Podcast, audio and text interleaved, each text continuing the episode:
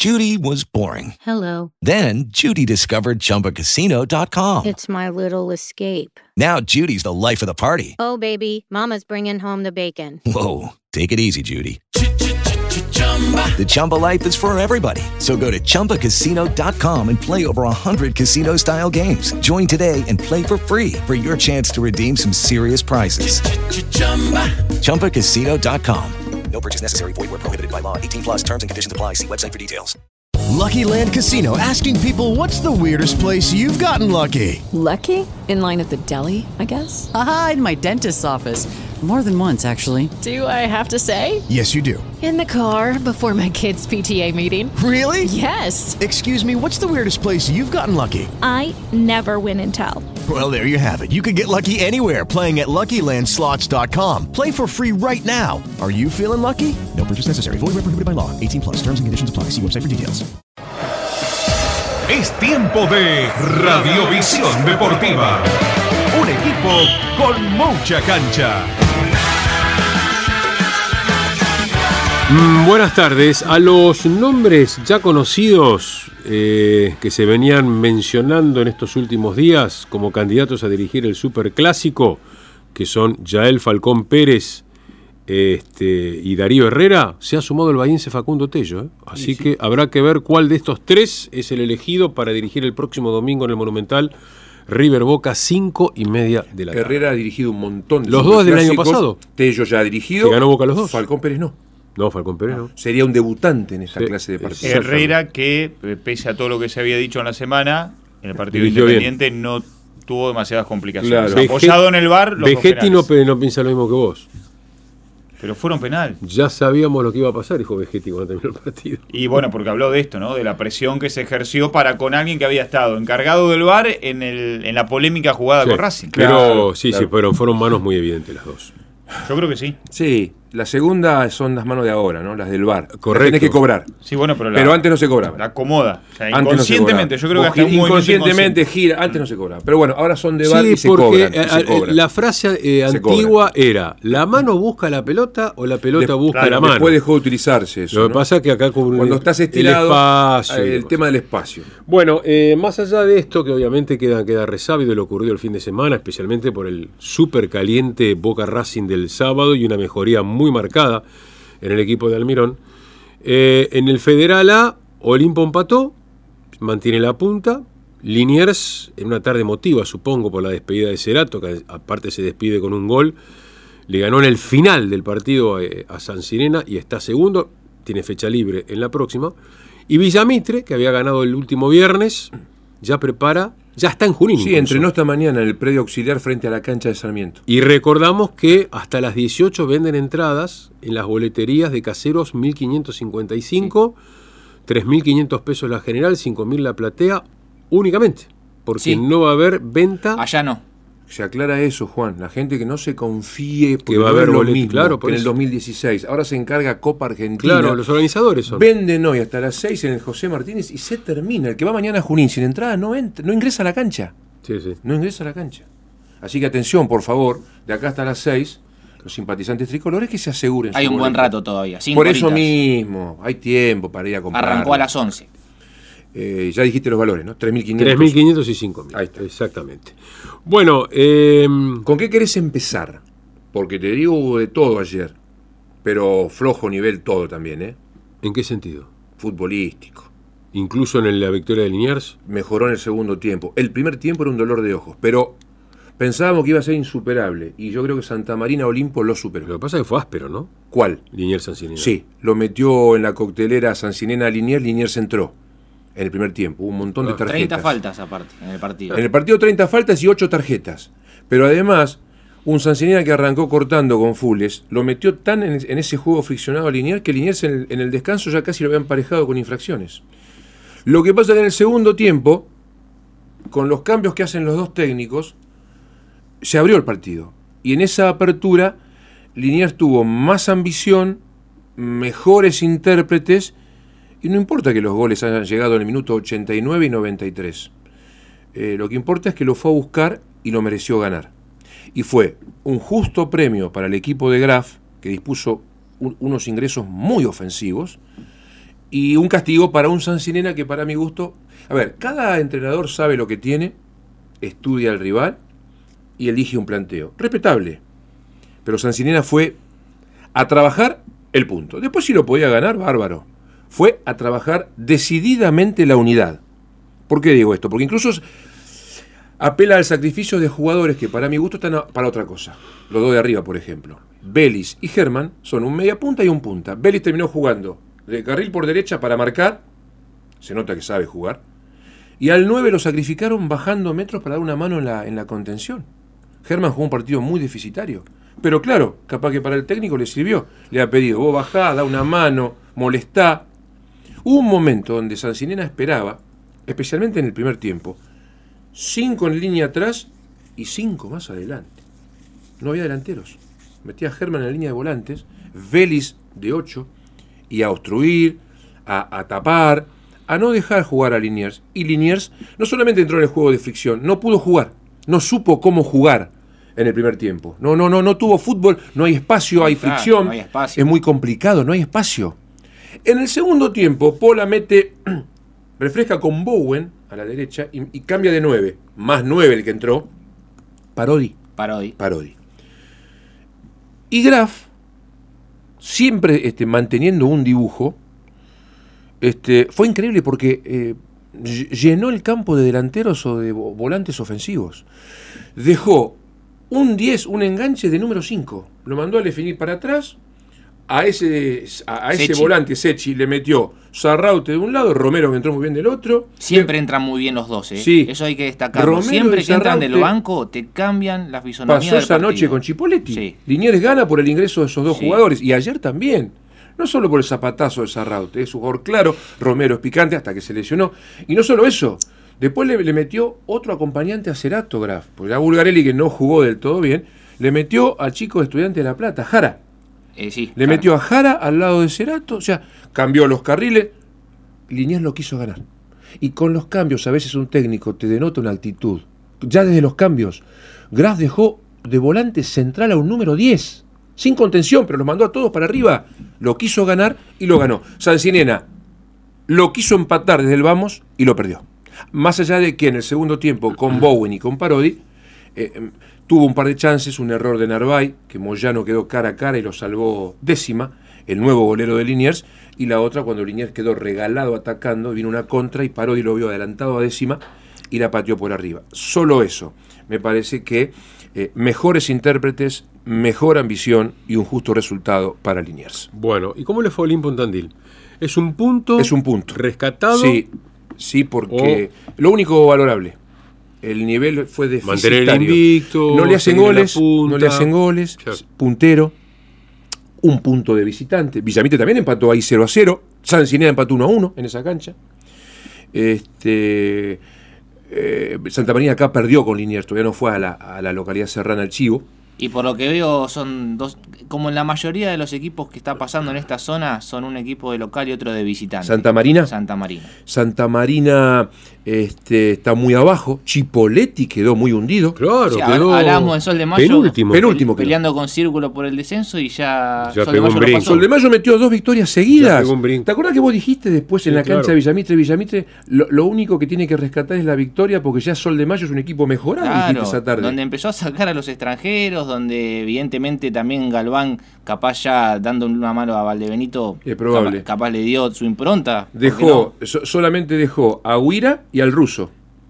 El brasileño y el ruso. Sacó a los otros. Y el brasileño hizo el gol ayer en la cancha de Chipoletti. Pero volviendo a lo nuestro, eh, flojísimo nivel anoche en Tandil, Juan Carlos. El de, en general de los dos. Los dos, el partido, sin conexiones futbolísticas, sin situaciones de gol, friccionado, pases sin sentido, eh, sin, sin circuitos para hilvanar algo. Santa María tuvo una en el primer tiempo, Olimpo tuvo una en el segundo, que Gutiérrez entró en el segundo palo y, y dio en el vertical. Vos fijate que la figura de Olimpo, para mi gusto, fue Antunes, el 4, el lateral, fue toda la noche, tiró centros, eh, luchador, ya lo habíamos visto acá bien, bien este, en el clásico, muy, muy decidido, muy metedor, pero Olimpo anoche extrañó el fútbol de Ramírez, el fútbol de Gutiérrez, el fútbol de Amarilla. De hecho, Este, Ciale en el segundo tiempo cambió los dos de arriba. Entró Vila por Toledo y, y con la salida de, de Amarilla cambió el esquema. Metió 4-2, esos dos, Sebasco y Ramírez, una línea de tres por delante, ya con Haddad y con Araujo, este, y, y con Gutiérrez, por supuesto, y de nueve Vila. Pero no hubo forma de llegar al arco de Santa María. Tampoco le llegaron a García, ¿eh? Que esto quede claro. En Olimpo solamente rescatar entonces a Antunes y lo expeditivos que están los dos zagueros, porque la revolean a cualquier lado. Y ya lo vimos en el segundo tiempo con Villamitre. Hablo de Pucheta y hablo de Laza, que son dos animales que despejan. No tienen Pero miramientos. No tienen miramientos, Boom. Juan Carlos, a cualquier parte, pero la sacan. Y esta categoría veces se presta es más. a veces a es veces sí, necesario, y fue un partido, la verdad, claro. que un dolor de ojos. Pero Olimpo rescata el punto de visitante y la punta del campeonato. Bueno, Villamitre ganó el viernes, venía necesitado después de haber perdido el clásico frente a Olimpo, se acomodó en la tabla y se jugó un poco ya con la cabeza puesta en la, en la Copa Argentina, Juan, o no? Para mí no. Para mí, eh, Mungo trabajó en la semana para cambiarle la fisonomía al equipo, para darle otro ritmo, otro cambio de ritmo. Eh, a él lo preocupaba una cuestión que, porque yo, uno ya lo conoce a esta altura, Mungo, eh, la falta de creación de, de chances. Y obviamente que eso no se da de un día para el otro, o si seguía por esa línea no iba a llegar a ningún lado. Algo tenía que cambiar. Y el viernes lo que se vio, que es algo que, que destaqué bastante en la transmisión, y ayer también conversábamos un poquito en la, en la transmisión de, de Liniers, em, mucha movilidad sin puestos fijos del medio para adelante, ocupando espacios de otra forma, dejando espacios libres para atacar el espacio, para dar una chance que lleve a no saltear líneas como venía pasando últimamente que Villamitre, ante la desesperación por no encontrar el espacio hacia adelante, porque generalmente se encuentra, y más en el Fortín, como el caso de Sol de Mayo, con equipos que le cierran los espacios, que le achican los espacios entre líneas, eh, evitar el pelotazo. No hubo un pelotazo, Juan. Nosotros siempre destacábamos que Manchafico y Mancinelli levantaban la cabeza y buscaban la bocha hacia adelante, pelotazo cruzado, pelotazo frontal, que terminaba obviamente en la nada.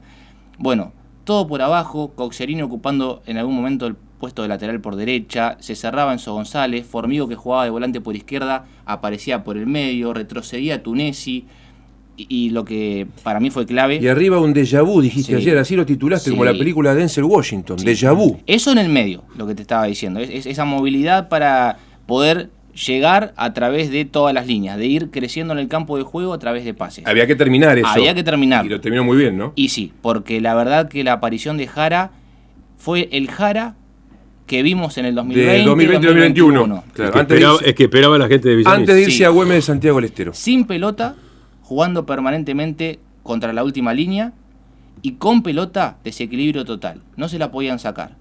Y eso aparte lo lleva a Tunesi a crecer él, no solamente en confianza, sino también porque conoce, la, hay una química que lo lleva a saber dónde posicionarse en base a dónde está Jara. A Se Tunesi. conocen. Claro. Tunesi, a mí no sé si coincidís, pero me daba la sensación en los últimos partidos de que tenía un rol más de centro delantero, por más que jugaba por las puntas. Tiene que pero salir. siempre- claro. Pero era más la referencia. Era la referencia. Y no se siente cómodo ahí. No, para mí no. Y esta vez eh, jugó como un segunda punta o con delanteros con mucho movimiento y eso, jugar a la última línea. Eh, Dos o tres veces le, le pasó lo que tanto se veía en esa temporada, de algún bochazo a la espalda de- del 4, por ejemplo, y él apareciendo por ahí y siempre cargando el área con gente. Entonces ya ahí tenés muchas más alternativas de lo que se veía en los otros partidos y que lo llevó de Sol de Mayo a crearle dos situaciones, a Círculo, que son dos equipos relativamente similares, a crearle nueve.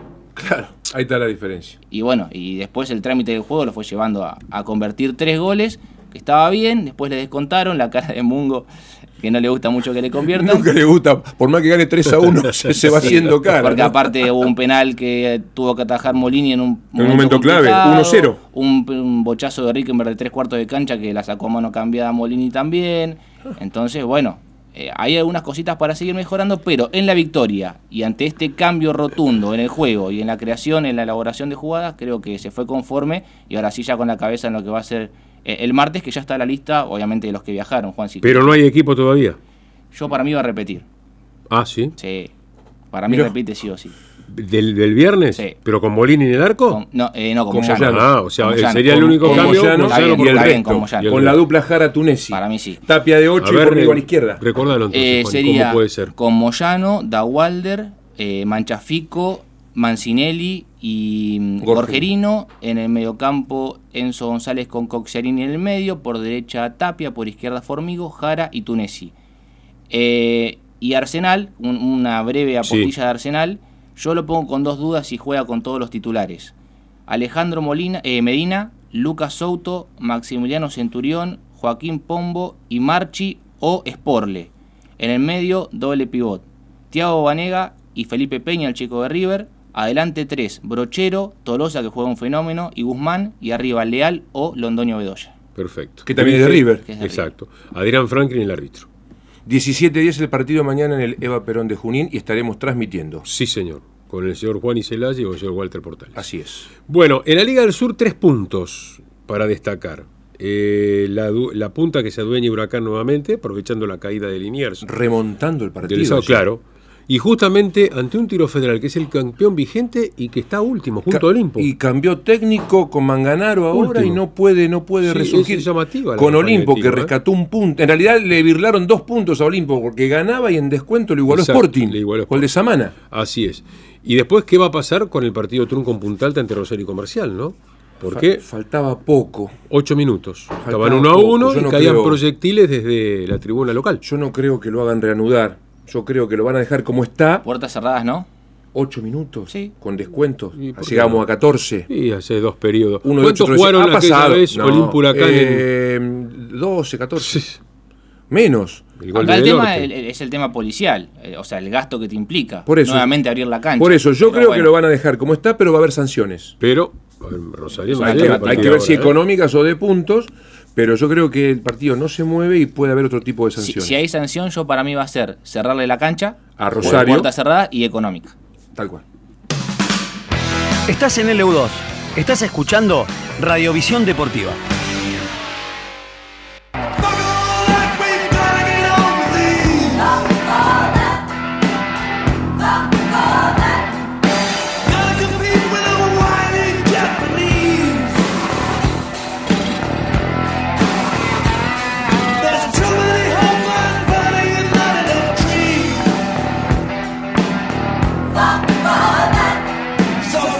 ¿Cuándo se juegan los partidos definitorios en el básquetbol local, señor Crisafulli? El día de mañana, el quinto en segunda división. Entre Velocidad y Pacífico. Pacífico y Velocidad porque el partido va en William Harding Green. ¿Y cuándo comienza la final con 9 de julio? Y en principio el viernes. El viernes. En principio.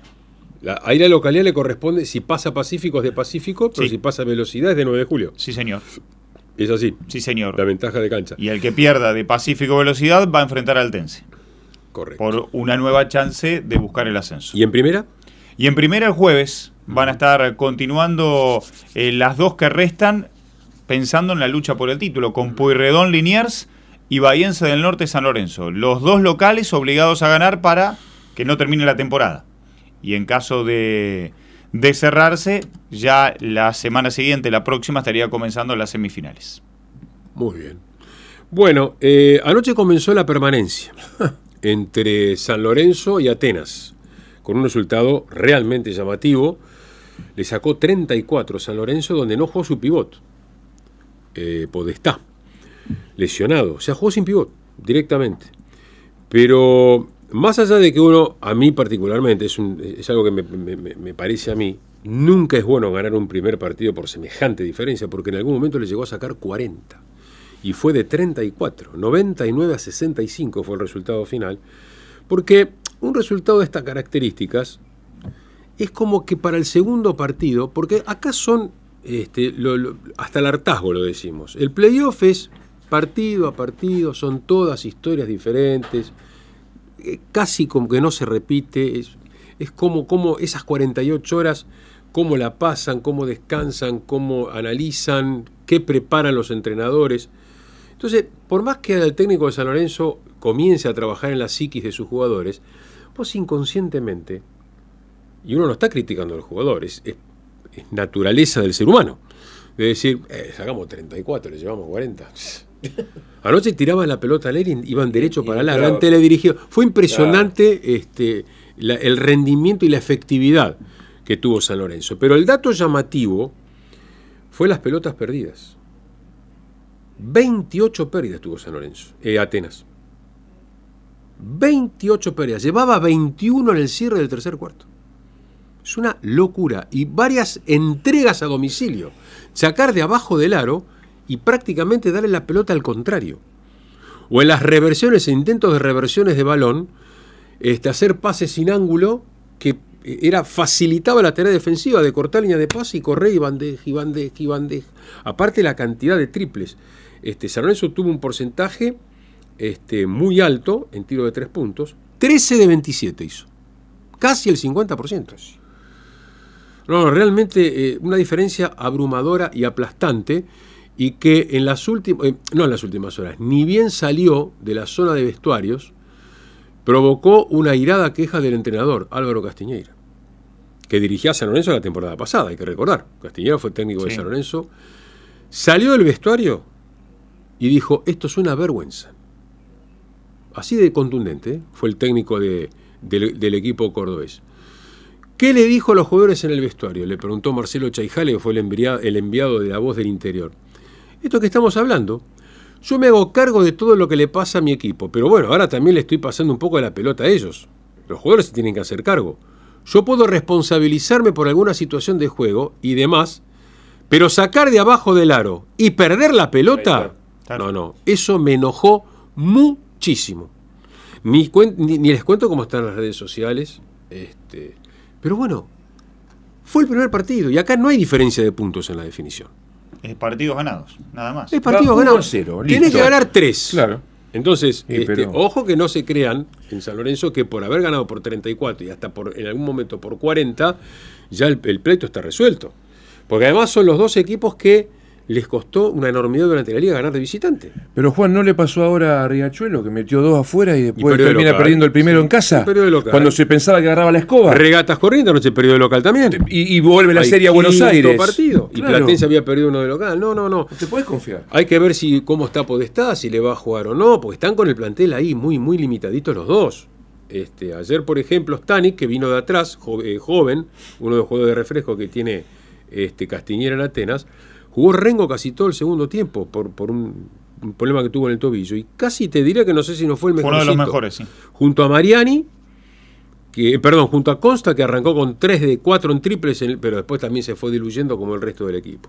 Mañana va el segundo, a las 9 de la noche, partido que irá televisado. Pero, insisto, este, para mí no está, no está cerrada la serie, ni mucho menos. Sí dio un paso importante, porque ganó el primer partido este, el equipo azulgrana, pero la serie continúa. Y recordamos, va a Córdoba martes y eventualmente jueves de la semana venidera. Hoy, eh, nueva chance de Riachuelo en La Rioja para ver si puede quebrar la serie. De lo contrario, vuelve a la banda con ciclista olímpico a las 21 y en Formosa a las 22 Obras buscará este, el pase a cuartos de final frente a la Unión. El equipo de Cepo y si gana hoy, forzará a un quinto partido. Ya están las fechas para los cuartos de final que van a arrancar el próximo fin de semana. Eh, la idea es terminar lo más rápido posible, porque además ya ahora se conocen precisiones del famoso pre-repechaje que se va a jugar en nuestro país. Finalmente logró este, Argentina tener la sede, porque hubo división de los equipos. Lo que se presumía que iba a ser un octogonal de todos contra todos, no. Eh, se va a dividir en dos zonas, este, este certamen, eh, de los cuales da la sensación como que el grupo de Argentina parece ser el más peleadito, ¿no? Yo creo que... Sí, eh, está, un escalón por encima de Argentina. yo creo con todo respeto a todos los que vienen a jugar acá, yo creo que Argentina es serio candidato para, para obtener el único pasaje que hay para los repechajes finales que conducen a París 2024. Para lograr un lugar en esa otra instancia porque aparte acá Argentina va a tener a todo su potencial. Por la fecha que se juega, 12 al 20 de agosto, Argentina puede contar con todos los jugadores estelares que, bueno, los tuvo en la ventana y que lamentablemente no, no surtió efecto. Em, uno de los grupos entonces, Argentina, Cuba, Panamá, Bahamas. Y en el otro estarán Uruguay, Islas Vírgenes, Chile y Colombia. Así que así se van a dividir este, los equipos que van a participar de esa instancia. En las últimas horas vino una noticia este, muy fea de Uruguay, porque murió Un ex integrante de selecciones uruguayas que vino muchísimas veces a jugar a Bahía Blanca. Hablo de Luis La Roja, el peje La Rosa. La Rosa integró un dueto de internos muy interesante durante varias temporadas que tuvo Uruguay junto a Ever Núñez. Un Uruguay que ganó el sudamericano del 81 y cuyo quinteto inicial salía de memoria, que era Carlos Peinado, Fefo Ruiz, Tato López, el Peje La Rosa y Heber Núñez. Si habrán andado por acá, por Bahía, en el Casanova, viejas tenidas con la selección de Bahía, con la selección este, argentina. Este, incluso alguna vez Núñez y La Rosa estuvieron en el radar de estudiantes. No se concretó finalmente, Fefo sí, Fefo jugó en estudiantes En y en Olimpo, Olimpo. Y Tato jugó en Olimpo, ¿no? Tato en Olimpo. Pero este, 65 años tenía. Qué joven, ¿no? El peje La Rosa. Eh, Qué- qué lamentablemente falleció en las últimas horas. Estaba radicado en España, no estaba residiendo en Uruguay. Pero bueno, este, la quería mencionar porque, insisto, este, eh, ha, ha sido rival y ha coincidido en muchos campeonatos internacionales con este, jugadores de nuestro medio, como Jorge Fagiano, como el Gallo Pérez, como Scooby Escolari, que han sido rivales durante una época dorada que tuvo el básquetbol oriental.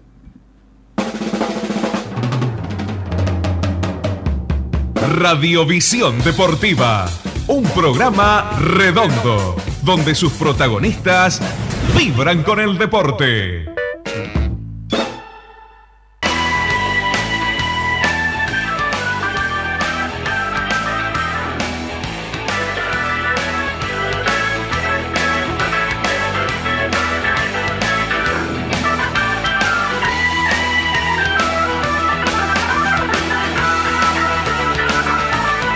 Debe mejorar en el estado de salud de Pulga Rodríguez, eh, que aparte tuvo un, gol, un ataque de amnesia, o sea, no se acordaba de nada. Sí. sin saber dónde andaba. Hay que ser prudentes, dijo Sí. este, el médico Valdecantos en el informe que dieron a conocer, porque está en terapia intensiva. Tiene una todavía, lesión ¿no? cerebral no operable. Sí, pero, Pero según dijo, la puede marcar. no es de riesgo. Es no parte de del traumatismo. Sí, no es de riesgo, aparentemente, pero hay que ser prudentes, dijo Qué el médico locura, todavía, ¿no? ¿eh? Sí, exactamente. Bueno, eh, la colecta va bien, 600 mil, independiente. Sí. Un poquito más de 600 mil. Sí, 600 millones. Eh, se- 600 millones, perdón. 600 exactamente, millones. hasta ahora. Es un buen número. Y Ah, dicen que ya esta dos semana- millones De dólares. 600 mil dólares. Y ya esta semana empiezan a negociar con el América de México, que es lo primero a que le apuntan Claro, para tratar Sí, de. Es el que. ¿Era el de con Cecilio manotazo. ese? No. Claro, Sí, Cecilio Domínguez. Cecilio, Cecilio. Domínguez. Es con el que se Romero. puede automáticamente levantar las inhibiciones. Ahí está, Como que el resto perfecto. Todavía es negociable a- en la parte judicial. Exactamente. Perfecto. Bueno, ¿cómo va el tenis en Madrid? El gran triunfo de Pedro Cachín. Mirá. Le ganó a Tiafoe 6-1 y 7-6. Y se metió en octavos de final donde va a enfrentar a Struff, el alemán, en fecha a definir. Es un torneo que se extiende a lo largo de dos semanas, entonces se juega Pasado de una mañana, manera más espaciada. ¿no? Uno imagina que sí. Sí. Y en un ratito, a las 15, ahora programado el partido de Sebastián Báez frente a Tsitsipas, uno de los eh, tenistas fuertes que busca llegar ¿No lo más lejos posible. Conde de Godó, si estuvo Sí. en- claro. Ganó la final. Sí. Hace un poquito más de una semana. Exacto. En Radiovisión Deportiva juegan estos títulos. El regreso de las copas internacionales esta semana. Mañana, cinco equipos argentinos en acción. Atención, por la Libertadores a las 19 en el centenario de Montevideo, Liverpool Argentinos Juniors, dirigiendo al Giro boliviano Ivo Méndez. A las 21 en el Maracaná, Fluminense River, el uruguayo Esteban Ostojic. Por la Sudamericana, a las 7 de la tarde, Danubio Huracán, el brasileño Mauro Machado. A las 21, Bragantino Estudiantes, el colombiano Carlos Ortega.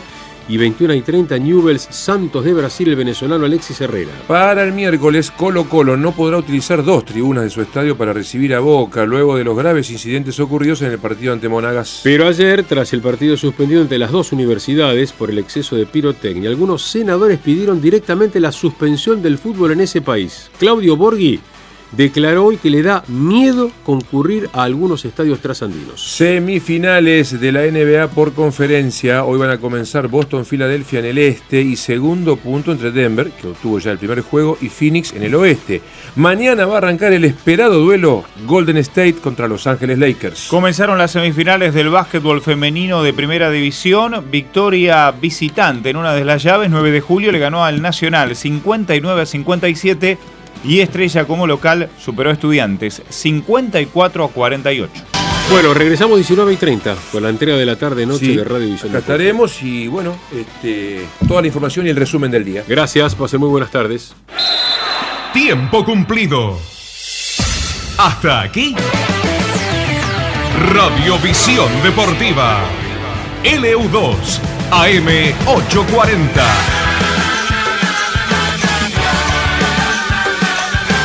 El deporte de hacer radio.